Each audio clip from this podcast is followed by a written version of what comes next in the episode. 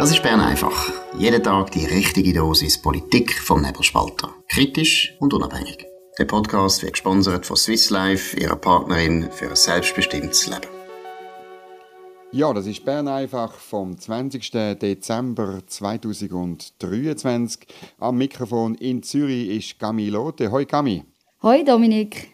Und in Bern Dominik Feusi. Wie gang? Ja, Session ist ihren letzten Zügen. Das bedeutet Differenzbereinigungen und die spektakulärste davon ist eigentlich beim Budget.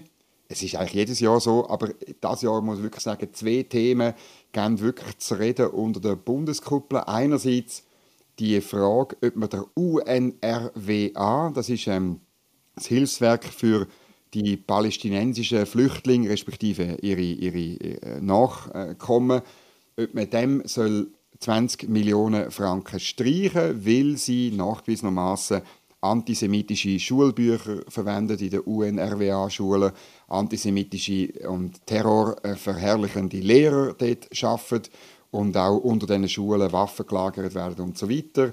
Das ist jetzt heute Morgen zum dritten Mal im Nationalrat ähm, so gewesen, dass man das gestrichen hat. Links-Grün ist wie immer dafür gewesen, dass Antisemiten finanziert werden durch Schweizer Steuergelder. Ähm, ein, ein, schöner Teil von der Mitte, der Großteil von der FDP und die ganze SVP sind äh, dagegen gewesen. Wir haben auf nebelspalter.ch, jetzt haben wir wirklich müssen etwas machen, oder? Wir haben wirklich jetzt die Liste der Schande veröffentlicht, ich die unten dran verlinken, Dünnt nachher ähm, lesen, wer alles gern dort Antisemitismus finanzieren. Und das ganze Geschwätz oder von Never again is now. Also, ähm, es darf nie mehr passieren, dass Antisemitismus wirklich äh, hoffähig wird. Ah, das ganze Geschwätz, wo Linksgrün während, äh, seit dem Zweiten Weltkrieg vorderst vorne im Maul hat, das ist alles absurd, ähm, wenn, man, wenn, man, wenn man nachher nicht den richtigen Knopf drückt. Oder was meinst du, Gami? Ja, ich bin vor allem eben schockiert. Wir haben es gestern schon auch gehört bei euch bei Bern einfach. Im Ständerat hat man ja von dem möglichen Reputationsschaden geredet, den die Schweiz könnte haben wenn sie die antisemitischen Schulbücher nicht mehr finanziert. Jetzt beim Nationalrat haben wir doch ein bisschen Hoffnung gehabt, dass die hart bleiben, oder? dass die wirklich sagen, hey, wir wollen die 20 Millionen streichen und ganz klar auch dort bei der UNRWA. Was hast du das Gefühl, wie geht es jetzt weiter? Man hat ja keine Einigung gefunden mit diesen beiden Räten. Was wird rauskommen? Ja, die Geschichte geht jetzt an die Einigungskonferenz. Das ist ähm, durchaus üblich beim Budget, dass sie sich nicht in allen Punkten einig werden. Und dort wird es dann darum gehen, ob man noch so einen faulen Kompromiss macht. Also das hat der Ständerat probiert, also dass man statt 20 Millionen, dass man nur 10 Millionen streicht und dass man die sogenannte Zweckbindung von dieser Streichung aufhebt. Also dass man ähm, sagt, ihr müsst die 10 Millionen einsparen, aber ihr dürft selber sagen, also ihr im Außendepartement wo. Und dann ist klar, das Außendepartement, wo notorisch Hamas-freundlich ist, würde dann natürlich das Geld der UNRWA geben, eben mit dem vorgeschobenen Argument, es geht um ein Reputationsrisiko von der Schweiz.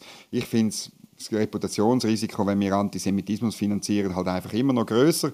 Eben, du hast es erwähnt, ich habe es gestern schon gesagt. Ähm, aber äh, unsere Diplomaten finden das wahnsinnig wichtig, dass man das weiter finanziert. Ähm, dass man vor allem auch, weißt, dass man zu den, zu den wichtigsten Beitragszahlern gehört von dieser UNRWA. Von mir aus kann man denen schon noch irgendwie 20'000 Franken geben. so, aber nicht 20 Millionen, das ist komplett absurd. Jetzt ähm, meine Einschätzung ist klar, am Schluss leider dürfte, also wenn nicht wirklich die, die, die der Nationalrat hebt, oder, dann äh, kommt es vielleicht zu einem faulen Kompromiss. Ähm, aber schon dann muss ich sagen, was jetzt da die Bürgerlichen durchgezogen haben im Nationalrat, ist eigentlich gut. Ich muss sagen, sie haben, sind standfest geblieben. Im Ständerat, ich habe noch mit jemandem geredet vom Ständerat, von der Mitte, wo so sagt, ja, weisst, Dominik, jetzt du nicht so, wir können das nicht beurteilen. Und dann hat er, zuerst hat er noch behauptet, das sei gar nicht erlaubt, dass man eine bestimmte mhm. ähm, NGO oder eine bestimmte Organisation äh, kein Geld geben, so eine Zweckbindung von einer Streichung, das sei gar nicht erlaubt. Wo ich dann gefragt habe, das muss man immer als Bundeshausjournalist, wo genau steht das, dass das nicht erlaubt ist, wo, in welchem Artikel, in welchem Gesetz, ist natürlich nichts gekommen. Die Person hat dann zugegeben, ja, ja, ähm, es ist halt meine Meinung und es hätte es noch nie gegeben. Dann habe ich gesagt, das stimmt halt einfach auch nicht. Es ist zwar sehr lang her, aber da hat man mal bei der Pro Helvetia hat man mal Geld gestrichen weil die eine, äh, eine, eine, äh, eine, Ausstellung in Paris finanziert haben, wo man auf ein Bild von Christoph Blocher brünzelt hat. Also Kunst ist ja mhm. völlig frei, aber es gibt irgendwo Geschmacklosigkeiten, wo man einfach nicht noch muss mit Steuergeldern finanzieren muss. Und äh, so eine Geschmacklosigkeit das sind eben auch antisemitische Schulbücher. Ja, es ist eben doch, was, eben, was du da gehört hast, das ist nicht erlaubt. Ich glaube, es gibt, es gibt schon ein gewisser Punkt, der nicht erlaubt ist. Aber dort geht es mehr darum, dass wir bei Initiativen ähm, dürfen zum Beispiel keine fixe Vorgaben machen, wie viel Geld soll für etwas Konkretes ausgegeben werden. Weil die Kompetenz vom Budget liegt ja beim Parlament. Und da geht es ja jetzt darum, dass das Parlament entscheidet, für was genau wenn wir weniger Geld ausgeben. Also das ist wahrscheinlich eine Verwechslung und vielleicht kommen sie ja doch noch zur Besinnung, dass wir nicht äh, weiterhin die Schulbücher finanzieren es wäre gut, weißt du, es geht im, im Kern. Du, du, du, tust das genau, du, tust das, du gehst jetzt genau auf den Kern und, und, und das ist mir wirklich wichtig, dass auch die Zuhörer äh, von Bern einfach das checken. Oder? Es geht am Schluss um die Oberaufsicht über die Verwaltung. Und wenn das Parlament nicht etwa die, ich würde am liebsten sagen, jedes Jahr, sie müssen eigentlich jedes Jahr irgendeine NGO streichen. Mhm. Um der Verwaltung zu zeigen, wer der Boss ist, wenn es ums Geld ausgeben geht. Das ist eben nicht die Verwaltung. Es ist das Parlament. Sie haben die sogenannte Oberaufsicht. Und du kannst die Oberaufsicht Viele, gerade Finanzpolitiker, tun das weißt, wie, eine, wie eine heilige Monstranz vor sich herantragen, aber sie getrauen sich dann nicht, sie auszuüben. Und so eine Kompetenz, wo du nie ausübst, die existiert nicht. Das wissen wir alle. Und darum ist es ganz wichtig, dass man das die mal macht, damit die Leute im EDA und eben auch in allen anderen Departementen begreifen, wer hat Sagen im Land. Und das sind Leute, die gewählt sind von uns und die wir auch abwählen können, wenn man uns nicht passt. Darum haben wir auch die Liste der Schande haben wir drum publiziert, dass alle im Land sehen, wer für antisemitische Schulbücher ist. Das muss Konsequenzen haben, findet mir. Die Wählerinnen und Wähler können das anders entscheiden. Und das ist ganz, ganz entscheidend. Damit das, es ist am Schluss geht um Rechtsstaat und Demokratie, oder? Und ich glaube wirklich, das Parlament tut gut daran, ähm, da jetzt Herz bleiben. Ich hoffe, die Einigungskonferenz macht das. Leider bin ich ein bisschen geschädigt aus äh, früheren Jahren, aber die Hoffnung stirbt zuletzt. Ich habe schon noch ein bisschen Hoffnung, vielleicht auch ihr, die da zuhört, eben lesen die Liste der Schande und ganz ehrlich, habt keine Scham, auch eure Parlamentarier aus eurem Kanton zu kontaktieren und ihnen zu schreiben und zu sagen, hey, look, ich verstehe nicht, wieso du auf dieser Liste bist. Ich erwarte, dass da etwas geändert wird. Eben sind Volksvertreter, meldet euch bei denen, damit sie auch wissen, hey, wir denken anders als das, was ihr jetzt da im Rat durchbringen Etwas Ähnliches könnte man auch machen beim zweiten Entscheid, der heute äh, zu reden gegeben hat. Aber über den gehen wir ein nach der Zwischenwerbung, wo es um ein ganz wichtiges Thema geht. Ihr ahnt es schon, Immobilien, Immobilien, Immobilien. ganz eine wichtige Geschichte, weil Immobilien sind sozial. Wer ein Haus hat, wer ein Haus kann erwerben kann, der ist sozial abgesichert. Wir, müssen, wir Bürgerlichen müssen viel mehr darauf achten, dass der Traum vom Eigentum für viel mehr Leute, für alle Leute, die sich Mühe geben, ähm, zu arbeiten und wo, wo sich Mühe geben, Geld zu verdienen, damit der Traum wieder wahr werden kann. Und dann brauchen sie Forster Today, um können beurteilen, was denn das, was sie kaufen oder verkaufen, wert ist. Sie wollen ihr Mehrfamilienhaus verkaufen und bezüglich Grundstück Gewinnsteuer keine Fehler machen. Forster und Tadei Immobilien AG ist spezialisiert auf Mehrfamilienhäuser und bietet einen bodenständigen Kontakt. Mehr Infos unter www.forster-tadei.ch. Ja, jetzt wissen wir, was Immobilien wert sind. Ähm, wir wissen eigentlich auch, was die Armee wert ist, was sie braucht, damit sie wieder aufgebaut werden kann, wie es der Georg Hässler von der NZZ jeweils schön formuliert.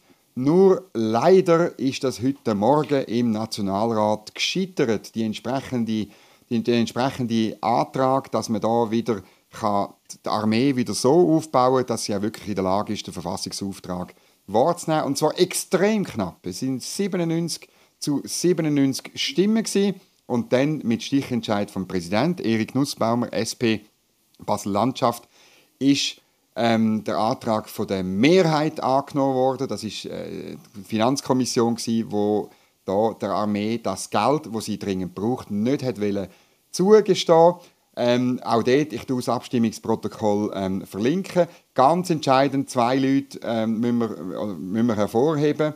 Also das Geld Tadle. ist abgelehnt, abgelehnt worden von links-grün, das ist klar. Es ist auch abgelehnt worden vom grossen, von der grossen Mehrheit von der Mitte. Schämt euch, schämt euch, schämt euch, selbstverständlich von den Grünliberalen. Aber es ist auch abgelehnt worden von jemandem in der, bei, der, bei der FDP und zwei Leute haben gefehlt, nämlich ein Sicherheitspolitiker, der Erich Hess, SVP Bern, hat gefehlt. Schäm dich, gang heim brüllen. Nein, ehrlich. Ähm, und ich, ähm, ich habe auch gehört, es gibt bei der SVP gibt es so eine Regel, wer bei wichtigen Abstimmungen fehlt, der muss sein Taggeld abgeben. Das wäre also 440 Franken, die er müsste blüten Und ebenfalls gefehlt äh, bei der FDP hat der Simon Michel, der neue ähm, äh, Nationalrat von der FDP Solothurn. Er ist ein bisschen entschuldigt, weil er ist immerhin noch Chef von einer Firma, ist er äh, von der Ipsomed, einer ganz tollen Firma in Solothurn, ein bisschen europhil. Ähm, wo man nicht richtig weiß, warum, weil für ihn das überhaupt kein Problem darstellt. Er ist ein bisschen europhil, aber trotzdem, er ist immerhin noch richtiger Milizparlamentarier. Also er müsste eigentlich auch um sein, dann hat es nämlich gelangt, das Geschäft geht auch an die Einigungskonferenz und wir hoffen dort, dass dort der Nationalrat nicht recht bekommt. Ja, für mich zeigt es wie zwei Sachen. Oder? Einerseits im neuen Parlament, wie, wie wichtig es ist, dass alle anwesend sind oder, von den Bürgerlichen. Gleichzeitig auch, eben, wenn du sagst, Leute von der Mitte haben das abgelehnt, müssen immer noch sagen, das VBS ist bei der Viola Amher, das ist ihre Bundesrätin. Da müsste man doch eigentlich als Fraktion entscheiden, hey, wir geben unserer Bundesrätin das Budget, das sie braucht, um eben auch die Armee aufstocken, dass sie wieder den Stellenwert hat, wo sie haben sollte. Aber ich weiß nicht, was in dieser Fraktion passiert ist, dass man da nicht hinter seine Bundesrätin steht.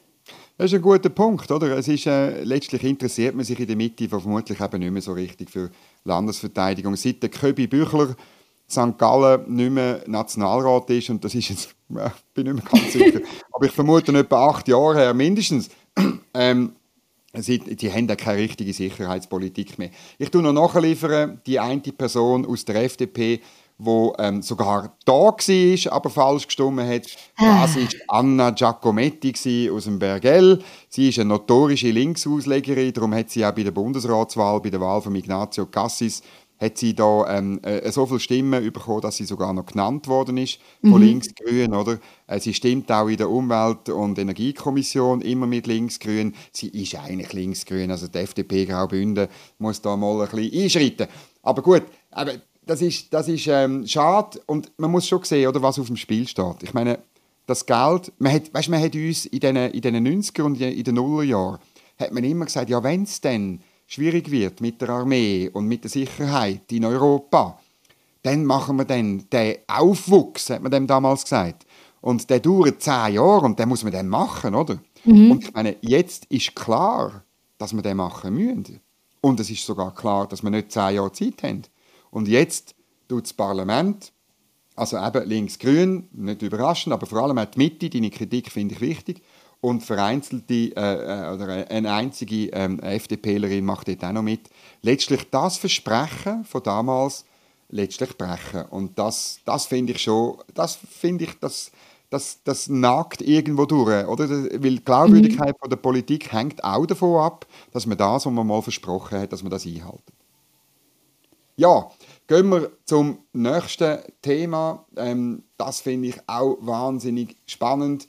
Es kommen jetzt so die Jahreswechsel-Interview und die Tamedia-Blätter haben heute ein Interview drin. Das ist immer die Zeit, wo irgendwelche Leute, die ähm, äh, irgendetwas sagen wollen, plötzlich zu Experten, Expertinnen äh, gemacht werden. Und heute ist das die Judith Kohlenberger. Ich habe noch nie von dieser Dame gehört. Sie ist Expertin für Migration und Migrationskrise und Simon Widmer von Tamedia hat ein unglaublich banales Interview mit der Dame aus Wien gemacht, wo sie ganz viele Sachen hat erzählen. Du hast dir das genauer angeschaut, Gami. Was sagt die Frau Kohlen, was muss man wissen über die, über die, über die Aussagen von der Frau Kohlenberger, die österreichische Migrationsforscherin? Also sicher mal ganz grob zusammengefasst, für sie ist klar, es braucht Migration, eben mit dem Argument, Europa bewege sich in eine demografisch, demografische Krise. Wir werden immer mehr Leute brauchen, zum Beispiel in der Pflege. Das ist ihr ein Beispiel. Und darum gäbe es eigentlich keine richtige oder falsche Migranten. Also wir sind absolut darauf angewiesen, dass die Leute nach Europa kommen. Wir können also nicht da unterscheiden und sagen, hey, nein, wir wollen Fachkräfte äh, zu uns holen, sondern alle sagen richtig. Sie ist auch dafür, dass es mehr legale Fluchtrouten gibt, eben weil es nicht, dass natürlich die gefährliche Seeüberfahrt zum Beispiel stattfindet. Müssen sich also dafür engagieren, dass die Leute nach Europa kommen können. Und gleichzeitig, das habe ich eigentlich eine der spannendsten Aussagen gefunden, sie hat gesagt, wenn man in einem Land negative Stimmung hat oder Stimmung macht gegen Flüchtlinge, also wirklich äh, konsequente Migrationspolitik verfolgt, dann würde das sogar auch Fachkräfte und Expats abschrecken. Also die würden dann nicht nach Europa kommen, wenn man da konsequent eben äh, ja, äh, eine richtige und strenge Asylpolitik hat. Die Dame wird uns ja als Forscherin vorgestellt. Hat sie irgendwelche weißt, wissenschaftliche Grundlagen, die da vorkommen? Wo sie, hat sie irgendwelche Befragungen gemacht? Oder gibt es äh, vielleicht sogar eine volkswirtschaftliche äh, Rechnung dazu? Oder äh, ja, ist da irgendwie ein wirkliches Fleisch am Knochen oder sind es nur einfach Behauptungen? Also es ist ganz spannend. Der Tagi zitiert natürlich tut, tut ein paar Studien unterlegen oder kann man wirklich drauf gehen. Das sind aber meistens die, wo sie auch darüber berichtet haben. Zum Beispiel, dass ähm, wenn man Seenotrettung anbietet, dass das eben nicht die Leute anzieht, um äh, sich auf den Weg machen nach Europa. Aber gerade bei dieser letzten Aussage sagt sie einfach, es gibt Studien, die zeigen, eben Expats, Fachkräfte, die fühlen sich abgeschreckt, wenn es eine Migrationspolitik hat, die hart ist. Dort hat es keinen Beleg. Äh, obwohl das gerade eine sehr brisante Aussage ist. Also ich glaube ganz klar, wir auch beim Nebelspalter, das ist ein Thema für einen Faktencheck. Unbedingt, da freuen wir uns drauf, wenn, wenn der Alex oder sonst jemand von unserer Redaktion sich dem annimmt. Gut, ähm, das ist nicht, weißt, das Argument mit der Demografie, das wird immer gebracht. Und es ist richtig. Grundsätzlich haben wir so, dass wir eine alternde Gesellschaft sind, dass wir Leute brauchen, oder? Aber das wäre ja das beste Argument, um mit Kontingent zu arbeiten. Oder, mhm. mit, mit, einer, oder mit einer Zuwanderungssteuer aller Eichenberger-Schaltecker, oder? Damit wirklich die Leute kommen, wo Wertschöpfung bringen für sich selber, aber auch für die Schweiz oder im größeren Kontext für Europa. Oder die Frage ist ja einfach, wer wette gern, du hast Pflege erwähnt, wer wette gern im Spital oder im Altersheim von einem afghanischen Taliban gepflegt werden, wo noch nie etwas von Pflege gehört hat, wo noch nie keine Ausbildung hat und kein gar nichts. Oder ist denn mhm. das die Lösung? Nein, natürlich nicht. Auch Frau Kohlen Berger bin ich über, oder, oder Ecker, Kohlenberger hat sie Kohlenberger ist. Kohlen, auch Judith Kohlenberger, bin ich überzeugt, dass sie nicht will, von einem komplett unausgebildeten, ähm, äh, aber ähm, islamistisch prägten Taliban-Kämpfer präg, äh, gepflegt werden, wenn sie denn dereinst irgendwann außerhalb von Wien am Kahlenberg oder so äh, wo man schöne Aussicht hat und wo eine berühmte Schlacht stattgefunden hat und so weiter. Wenn sie dort oben zum Fenster raus schaut, wird sie nicht gepflegt werden von einem Taliban. Das ist doch einfach klar. Und Vor allem, ich wollt, ich meine, das ja. müssen wir immer wiederholen, die Studie, die sie ja nicht nennt und sie macht ja das Interview in einer Schweizer Zeitung, wir haben ja ganz klar eben die Studie aus dem Kanton Zürich. Vier von fünf Leuten, die aus der EU einwandern, sind einfach keine Fachkräfte. Punkt. Das ist eine Tatsache. Diese Studie lässt sie natürlich weg, oder? Weil das ist natürlich das Entscheidende. Wir wissen, die Leute, die da kommen, sind eben nicht die Fachkräfte oder eben das Pflegepersonal, das man dann braucht, sondern sind eben andere. Ich bin einfach doch noch optimistisch einigermaßen, oder weil ich glaube wirklich in der EU generell mhm. hat der Wind ein bisschen gekehrt. Oder die, die Kohlenbergers und Konsorten die, sie können sich am Schluss nicht vor der Realität verschließen, dass die Mehrheit der Menschen auf dem Kontinent ja irgendwie schon merken, dass im, insbesondere im Thema Asyl ein paar Sachen schieflaufen, dass wir uns da Probleme einhandeln, ähm, wo, wo kulturell, gesellschaftlich voll durchschlagen. Ich habe heute gelesen in der NZZ, die EU verkündet Durchbruch in Verhandlungen zu Asylreform. Ähm, ähm, was ist da genau? In welche Richtung geht es da? Richtig Kohlenberger oder richtig äh, Common Sense? Richtig Common Sense, darf man so sagen. Eben, es ist wirklich ein Durchbruch, wenn das auch so im Endeffekt noch durch alle Instanzen durchkommt. Man hat sich darauf geeinigt, dass es einheitliche Grenzverfahren gibt an der, äh, der EU-Aussengrenzen. Ähm, man möchte auch einen härteren Umgang haben mit Menschen, die aus Ländern kommen, wo es relativ sicher gelten. Dann bis zum Entscheid über den Asylantrag dürfen Menschen auch in Auffanglager untergebracht werden, wie man das ja vor allem von den Aussengrenzen aus kennt. Aber gleichzeitig möchte man auch einen Solidaritätsmechanismus einführen, dass eben Flüchtlinge umverteilt werden.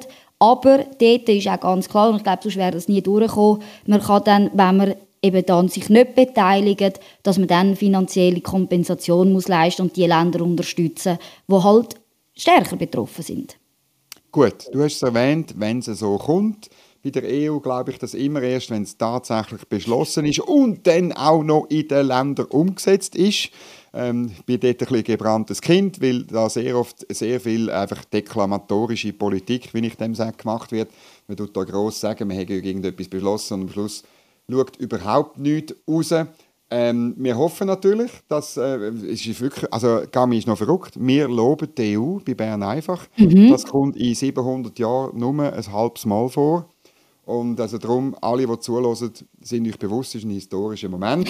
Wir verfolgen das weiterverfolgen. Wir mhm. hoffen, gell? Auch da, die Hoffnung stirbt zuletzt, oder?